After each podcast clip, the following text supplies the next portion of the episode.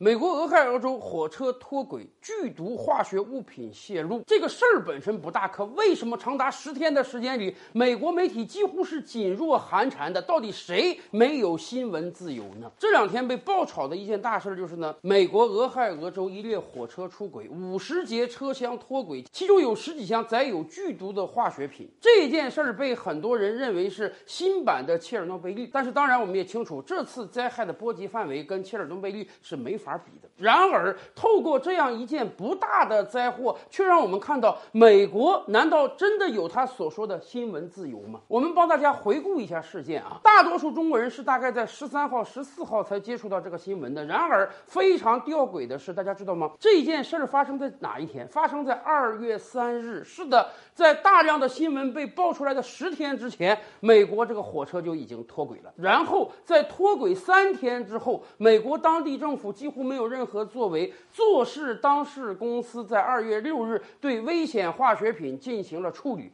怎么处理呢？不是掩埋，不是拖走，而是把它们直接点燃。所以我们在很多新闻照片上才看到了那类似蘑菇云升起的画面。哎，这不是说火车脱轨之后马上引发了爆炸，而是完完全全由人为造成的。大概两三天之后的二月八日、二月九日呢，当地政府说：“哎呀，危险化学品已经被处理完了，当地被短暂疏散的老百姓可以回到家园了。”然而，当地老百姓敢回家吗？他们并不清楚这剧毒的化学物质。已经对当地的水、土壤和空气造成了什么样的影响？而且，一方面有很多专家说，这个影响可能是长达五年到二十年的。现在短时间内看着没有问题了，不代表未来也没有问题。另一方面呢，在当地现在已经出现了很多动植物的大量异常死亡，所以当地很多老百姓暂时是不敢回家的。这样一桩恶劣的事件，虽然它的波及范围大概只有一个小镇之大，大概也就是几千不到一万人口，所以。很多美国媒体说：“哎呀，这是一档非常微不足道的小事情，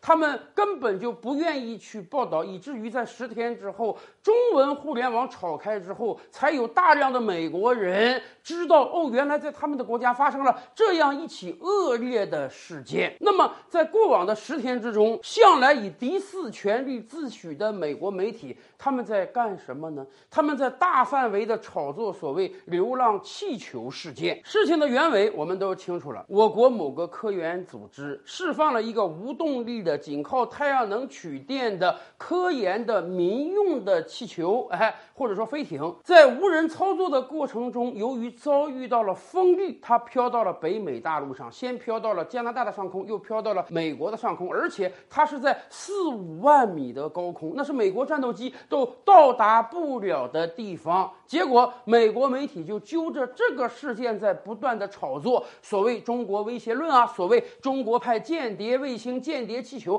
去刺探美国的军事情报啊，好像马上整个美国都要笼罩在中国的间谍气球的监视之下了。然而，谁都知道这样一个流浪气球它能干什么呀？这样一个民用气球完全是无害的，它是无意识的进入到美国领空的。到最后，拜登总统还要装模作样的命令美军派出战斗机，用导弹把这个气球。给击落，而且一个气球击落之后，短时间内啊，美国媒体满天空的找气球，以至于啊，被他们找到了三四个气球。就在这两天，美国官员都坐不住了，他们站出来说，后来发现的几个气球实际上跟中国是没有关系的。是的，美国媒体在干什么？美国媒体不关心他们人民群众的死活、老百姓的安危，不关心这样重大的化学品泄漏事件会对当地的环境、当地的老百姓造成什么样的影响。他们关心的就是去搜寻那个虚无缥缈的流浪气球，并把屎盆子扣到我们头上。为什么要这样做？原因很简单，因为今天整个美国都被撕裂了。今天美国新闻界关心的根本就不是。老百姓的死活，而是中国经济强大之后有没有可能彻底取代美国？随着时间的推移，我们慢慢也可以看到这一场灾祸的本末了。说实话，这一场灾祸不是一个好事儿，但它确实不是一件大事儿。五节车厢装的都是液化的氯乙烯，量是很大的，但是涉事公司在迫于无奈之下，也都把它们消除掉了。确实对当地环境造成了很大的污染，但是。确实也没有像切尔诺贝利那么大。但是咱们反过来想想，在过往几十年的历史中，以美国媒体为代表的西方媒体，他们是如何操弄别的国家的自然灾害和人为灾害的？任何时候，别的国家，尤其是和那些美国不太对付的国家，发生了那么一些问题，不管是。自然灾害还是人为灾害，美国媒体一定是冲到前面的，然后用他们的特有的阴间滤镜去报道这些事情。他们要么指责当地政府救治不力，要么指责当地官员疏于管理，以至于灾祸的发生。甚至他们总是要夸张的把这些自然或者人为的灾难啊和体制联系起来，似乎就是因为美国有着非常好的体制，所以美国没问题，而其他国家体制不如。美国因此，其他国家任何灾害都可以归结到政府系统的不作为，归结到体制的失败。这一次，我们清清楚楚地看到了美国人是如何对待发生在他们国内的灾祸的。由这个事儿啊，我不由得想起了另一重灾祸。大家知道吗？由于北美大陆没有特别高大的山脉阻隔，所以美国是经常容易发生各种各样飓风、各种各样龙卷风的。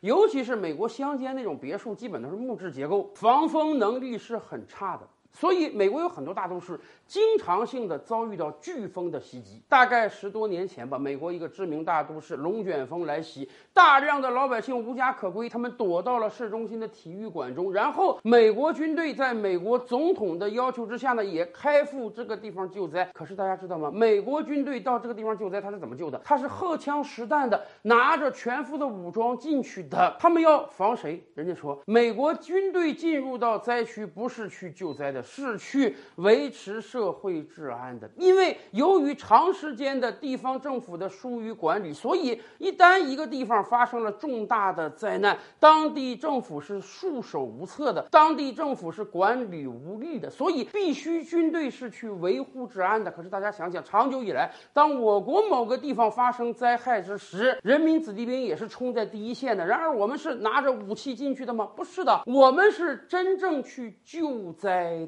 而美国就是这样一幅图景：灾难到来之时，不管这个灾难是大是小，地方政府是疏于管理的。三号火车就出轨了，六号才由涉事公司去处理，两天之内就昭告天下说已经处理完了，没有污染了，老百姓回来吧，完全不顾当地百姓的死活。而俄亥俄州的州长在十天之后才说：“哎呀，怎么才有人通知我说再有危险化学品的火车要穿过俄亥俄州呢？我事先没有得到任何的。”报告啊！而整个美国媒体自诩为是全球最先进的、拥有新闻自由的，他们是第四权力，可以强力的监督政府。在这种民生问题发现之后，他们却不闻不问，有的根本不做报道，有的只在犄角旮旯挤那么一小片豆腐块文字，因为在他们看来，这样的新闻实在是没有卖点。这几千个老百姓活该啊！就让他们遭受这个污染算了，他们更愿意去追逐那虚无缥缈的流。浪气球啊！